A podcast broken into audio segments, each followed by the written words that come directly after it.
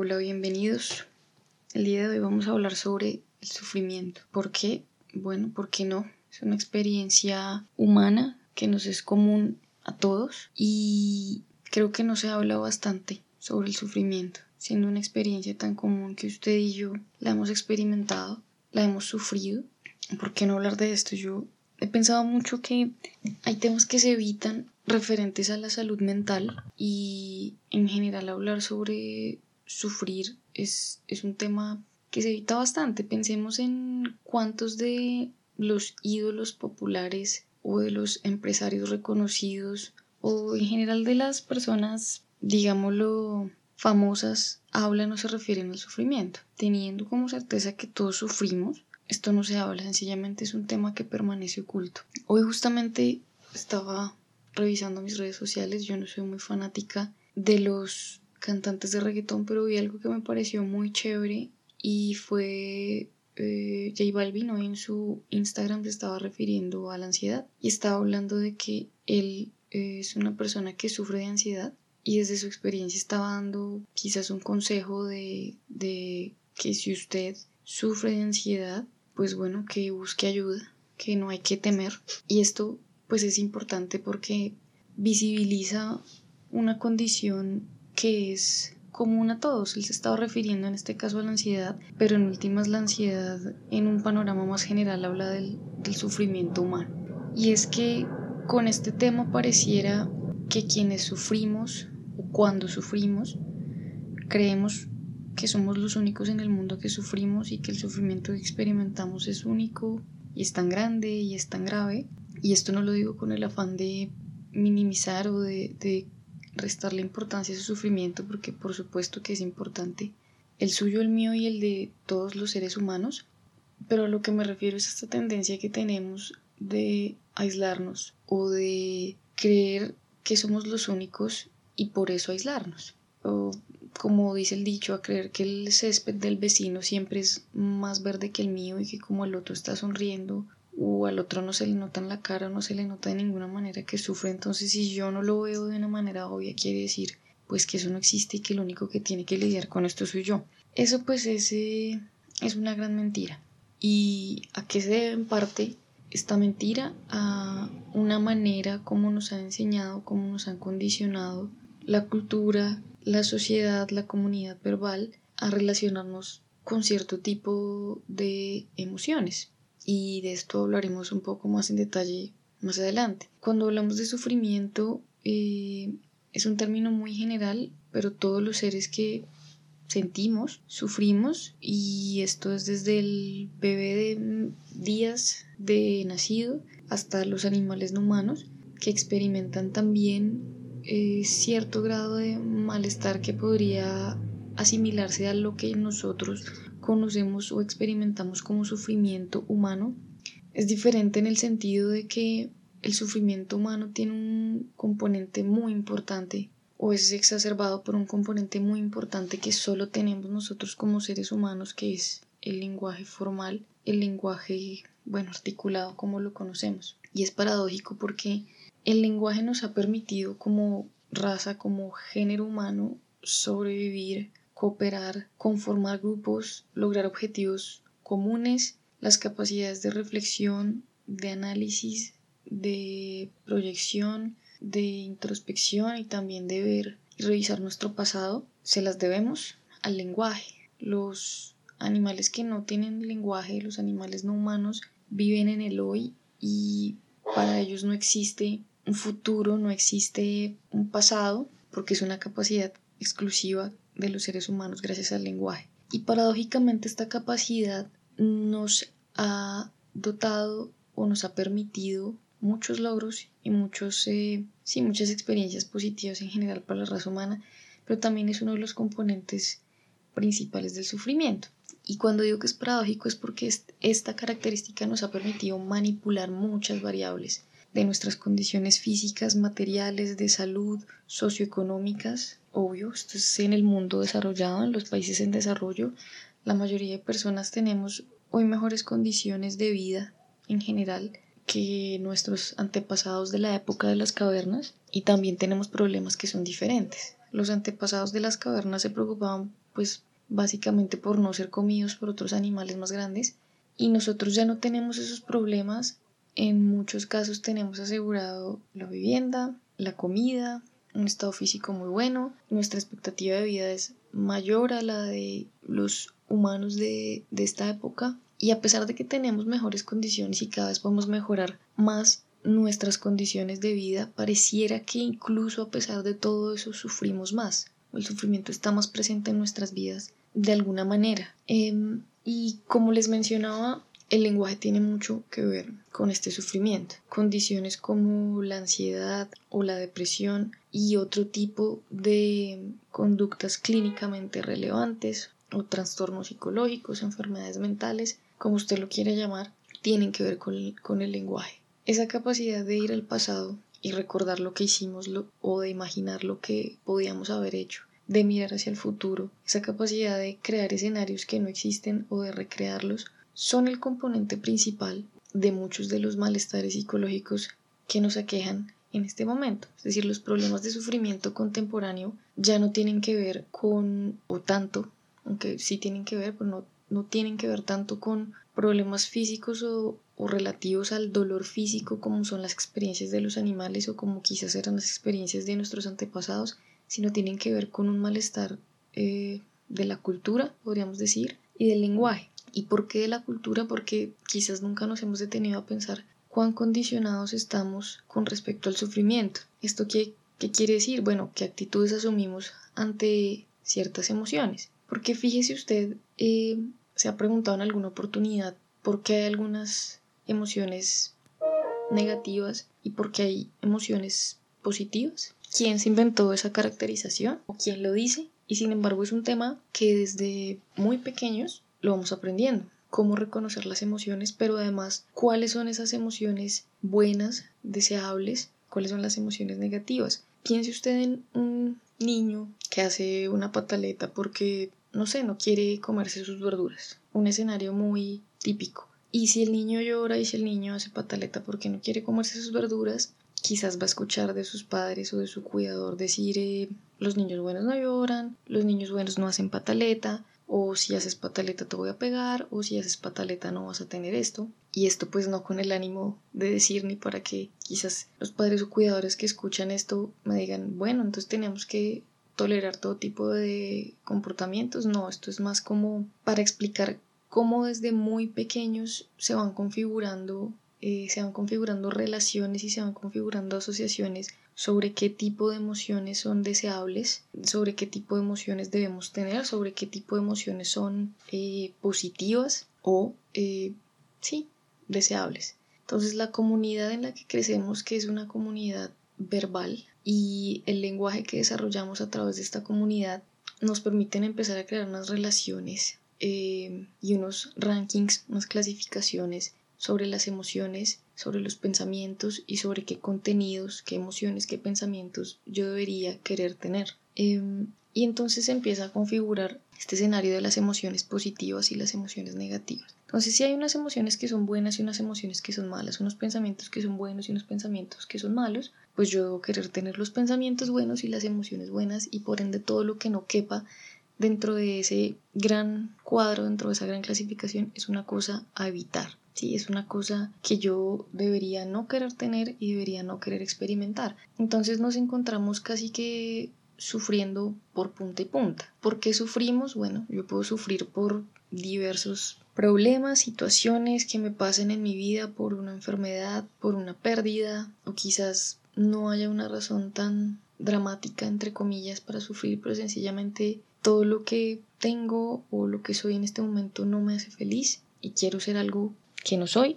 ¿Por qué sufre usted y qué le parece motivo para sufrir? Bueno, esto es muy particular y depende de su historia de aprendizaje, de su contexto, y este es uno de los temas a analizar. Pero además el otro tema a analizar es que si usted sufre ya de entrada con el aprendizaje que hemos tenido en esta cultura, va a sufrir porque sufre. Entonces es una doble carga. ¿Por qué? Por lo que venía explicando ahorita. Nos han enseñado a que sufrir es malo, que lo deseable lo correcto, lo normativo, lo esperado es que mantengamos siempre una actitud feliz, una actitud positiva, que tengamos una autoestima elevado, que tengamos una perspectiva positiva del futuro y todas estas cosas, bueno, son posibles en muchas etapas de nuestras vidas. Quizás cuando todo sale bien es muy fácil tener una perspectiva brillante sobre el futuro, o es muy fácil tener un autoconcepto, entre comillas, o una autoestima, entre comillas, alta, que estos son básicamente palabras que nos decimos a nosotros mismos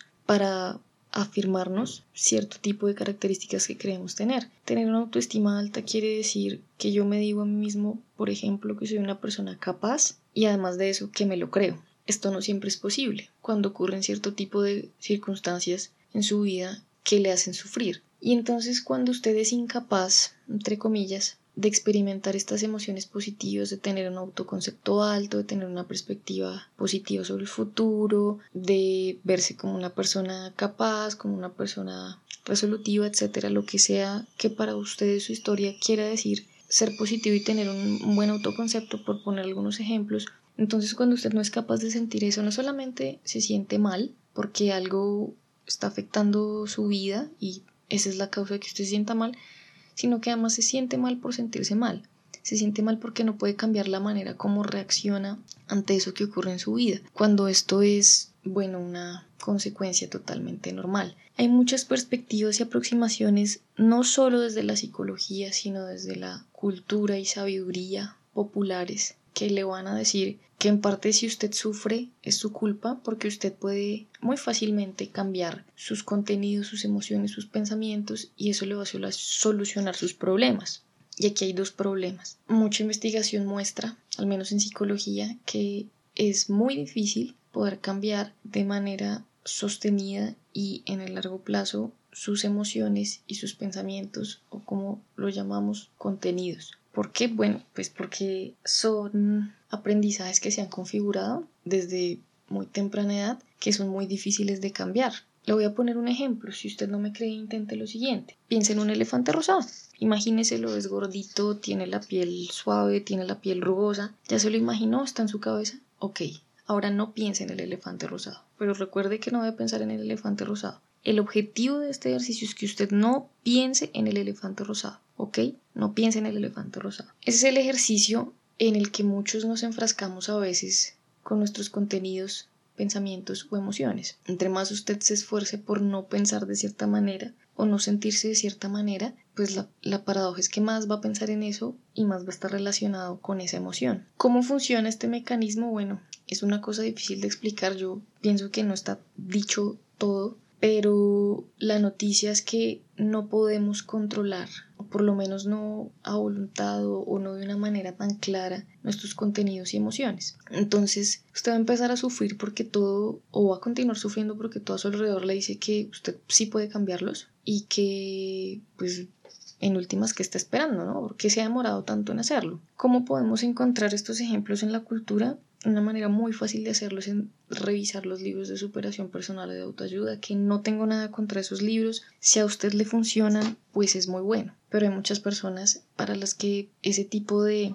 afirmaciones quizás no son tan efectivas. Y esto no quiere decir que estas personas estén dañadas o que estemos dañados, me incluyo porque por muchos años lo intenté y no me funcionó. No quiere decir que estemos dañados, que estemos rotos o que seamos bichos raros. Sencillamente quizás no estamos tan condicionados por la cultura, no sé. En últimas hay mucha evidencia que muestra que en el largo plazo este tipo de estrategias no son efectivas, porque para no pensar en el elefante rosado voy a tener que empezar a destinar un tiempo y energía significativos a hacer otro tipo de cosas, a pensar otro tipo de cosas, y entonces mi vida se va a enfocar en cómo no pensar en el elefante rosado. Y esto pues hablando en términos de ansiedad o depresión es es muy complicado. Quizás si usted tiene un pensamiento que no es recurrente de que quizás usted no va a conseguir el trabajo que espera y esto es una cosa que no aparece de una manera tan recurrente, no es un pensamiento que está ahí, o si usted tiene remordimiento sobre el pasado,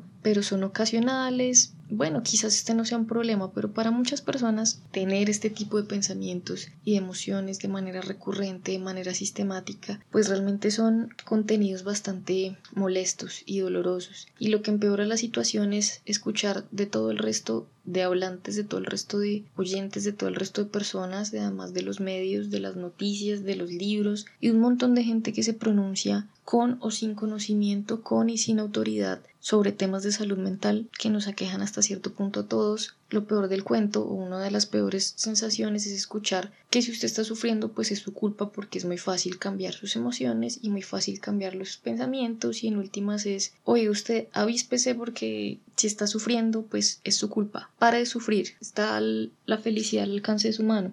Cambie sus pensamientos pesativos perdón, negativos por positivos, cambie sus emociones negativas por positivas y pues bueno, no es tan fácil. Y si no, el trabajo de los psicólogos clínicos y psiquiatras y otro tipo de profesionales y no profesionales que trabajan con el tema de la salud mental pues no estaría ahí. ¿no? No sería, no sería tan, tan factible trabajar si las personas pudiésemos cambiar tan fácilmente y a voluntad nuestros contenidos. Entonces, no es solamente, bueno, uno que usted sufra porque algo pasa en su vida, usted sufre eh, también porque hay una cantidad de contenidos que usted se supone que debe poder cambiar, que la experiencia nos demuestra que mm, quizás no se pueden cambiar o no son tan susceptibles de cambio, no es tan fácil como se lo han contado. Y además de eso, pues la cultura nos ha condicionado también a que los temas de salud mental y de sufrimiento pues tienen un estigma y se asocian y se relacionan y hemos aprendido que se deriva del tema del sufrimiento otra serie de condiciones que nos hemos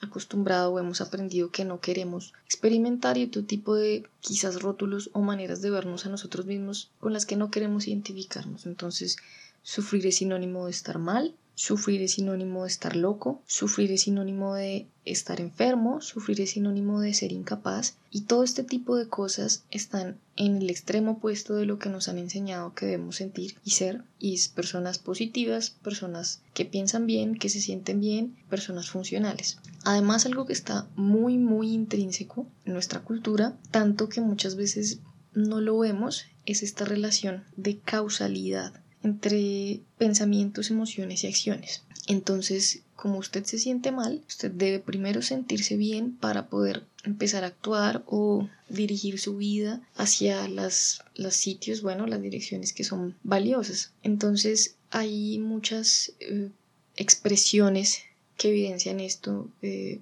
en la vida cotidiana. Por ejemplo, si usted eh, no se quiere cambiar su trabajo, o quiere presentarse a un trabajo nuevo, pero es algo que le preocupa, es algo que quizás eh, le molesta porque usted no se siente preparado, digamos que usted quiere ascender en su empresa y hay una convocatoria eh, y es un cargo nuevo que implica quizás manejo de personal, manejo de responsabilidades que usted no ha asumido. Entonces usted dice, bueno, yo quiero hacerlo, pero la verdad es que me siento muy nervioso y yo creo que voy a esperar como a sentirme menos nervioso para decidir si me presento o no me presento. Cuando, cuando, me, cuando no me sienta nervioso, lo voy a hacer. Eh, o quizás usted se siente inseguro, duda sus capacidades, mm, quizás tiene la experiencia, quizás tiene las competencias, quizás tiene los estudios, todo lo que se requiere en esta vacante, pero usted se siente inseguro y se siente ansioso. Quizás en el proceso va a tener que enfrentarse con otros candidatos, lo que es muy normal en los procesos de selección.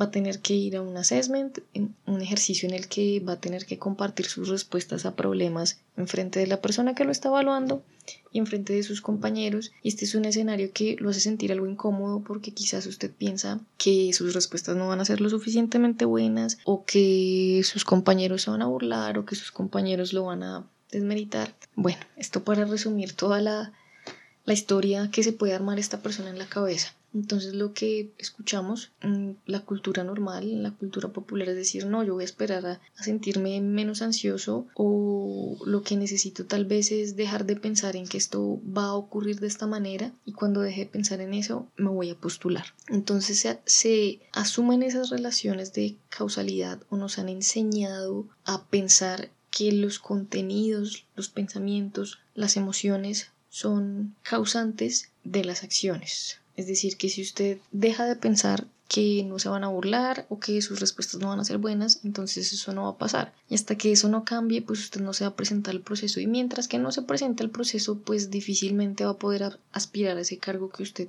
tanto espera. Estas son relaciones que están muy intrínsecas y como ya mencionamos, es muy difícil cambiar la manera como uno se siente y piensa tan adrede. Entonces, hay una tercera razón por la que sufrimos. En primera instancia sufrimos porque algo pasa en nuestras vidas, en nuestro contexto. Sufrimos porque no podemos cambiar la manera como nos sentimos. Y además de todo, como pensamos que las emociones y los pensamientos son las causas de los, de los comportamientos, que lo que usted piensa es lo que ocurre, que sus pensamientos son literales y que si usted piensa que le va a ir mal en la entrevista, entonces la consecuencia es que efectivamente le va a ir mal en la entrevista, pues eso lo que hace en muchos casos es que evitemos y nos privemos de intentar cosas y de hacer cosas y no solamente cosas tontas como tontas entre comillas como hablarle a alguien que nos gusta que no es una tontería por supuesto pero quizás otras cosas eh, un poco más significativos en cuanto a decisiones de vida, como por ejemplo esta persona que evita postularse al trabajo que quiere, a pesar de que está calificado, a pesar de que tiene la experiencia, porque piensa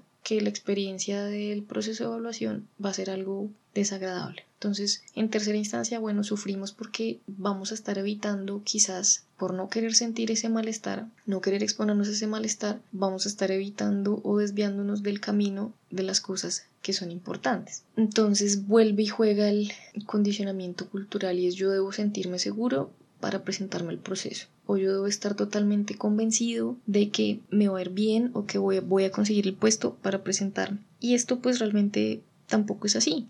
Lo bueno de esta teoría de que las emociones y los pensamientos no son causas del comportamiento es que funciona de una manera positiva y de una manera negativa. Ya les puse el ejemplo de la entrevista de trabajo. Ahora, ¿qué tal si usted se fija en el objeto que tenga más cerca? El objeto que esté enfrente suyo y que esté más cerca. Mi caso es una botella de agua. Dígase a usted mismo y piense que usted no va a poder alcanzar la botella. Y mientras que se dice eso, a usted mismo agarre la botella y tómela en sus manos y cójala que su pensamiento le impidió mover su brazo y coger la botella. Bueno, creo que es muy es un punto lógico lo que estoy tratando de decir acá y es los pensamientos y emociones, por mucho que nos hayan enseñado, no son causas del comportamiento. No todo lo que usted piensa se hace realidad, ni lo que usted siente se hace realidad o es tan terrible como usted se lo imaginó. Entonces, ¿a qué voy con todo esto? Quizás esta perspectiva del sufrimiento le parezca rara, le parezca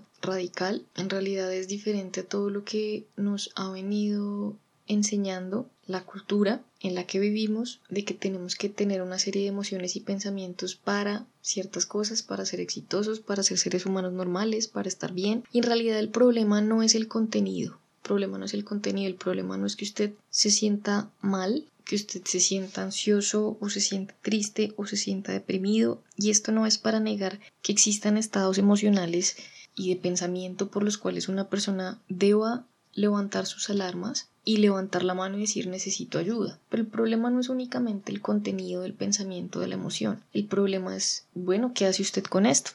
Que usted esté triste o que usted esté ansioso no significa que usted esté roto, que usted esté enfermo, significa que usted es que usted es un ser humano sintiente, al cual le pasó algo y que hasta cierto punto es normal experimentar ciertas emociones. Pensemos en el duelo, pensemos en el divorcio, pensemos en perder un trabajo, pensemos en perder la salud.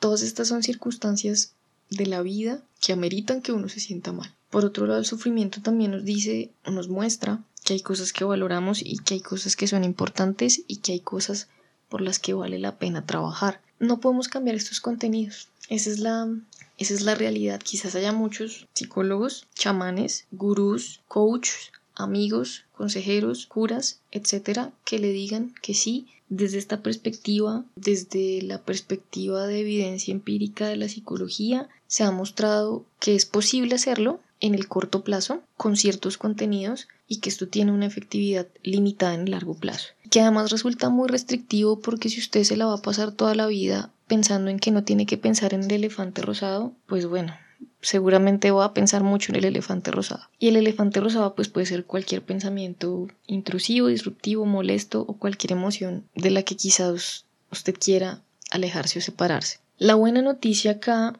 es que esos pensamientos y esas emociones, por muy dolorosos, por muy tediosos, por muy miedosos que sean, no son grilletes. Solo tenemos una perspectiva que hemos aprendido y que nos han enseñado de que esos eventos efectivamente son impedimentos para hacer las cosas en la vida que queremos hacer y para dirigirnos hacia esas direcciones valiosas. La realidad es que no son grilletes ni son impedimentos reales. Podemos obrar a pesar de estos contenidos, podemos aprender a ver estos pensamientos y emociones como un pasajero más del transmilenio en el que nos montamos todos los días. Podemos notarlos, reconocerlos y también podemos actuar independientemente de lo que nos digan, reconociendo lo que es importante y lo que es valioso para nosotros y en lo que queremos enfocarnos. Si usted está sufriendo en este momento, usted no está roto, usted no está loco, usted es un ser humano sintiente y para bien o para mal la vida nos ofrece estos dos escenarios. Pensemos en que la vida es como una moneda, una moneda tiene dos caras y si no, no es moneda. Y para todos nosotros, esa es la buena noticia, todos estamos en este mismo bus y con esta misma moneda en la mano, para todos nosotros hay sufrimiento y también hay bienestar. Entonces, si usted está sufriendo, sepa que no es el único y que hay otras alternativas para ese sufrimiento, quizás distintas a lo que le han venido diciendo, quizás un poco más difíciles que le impliquen más trabajo, pero hay por hacer. Gracias por escuchar y espero que les haya servido.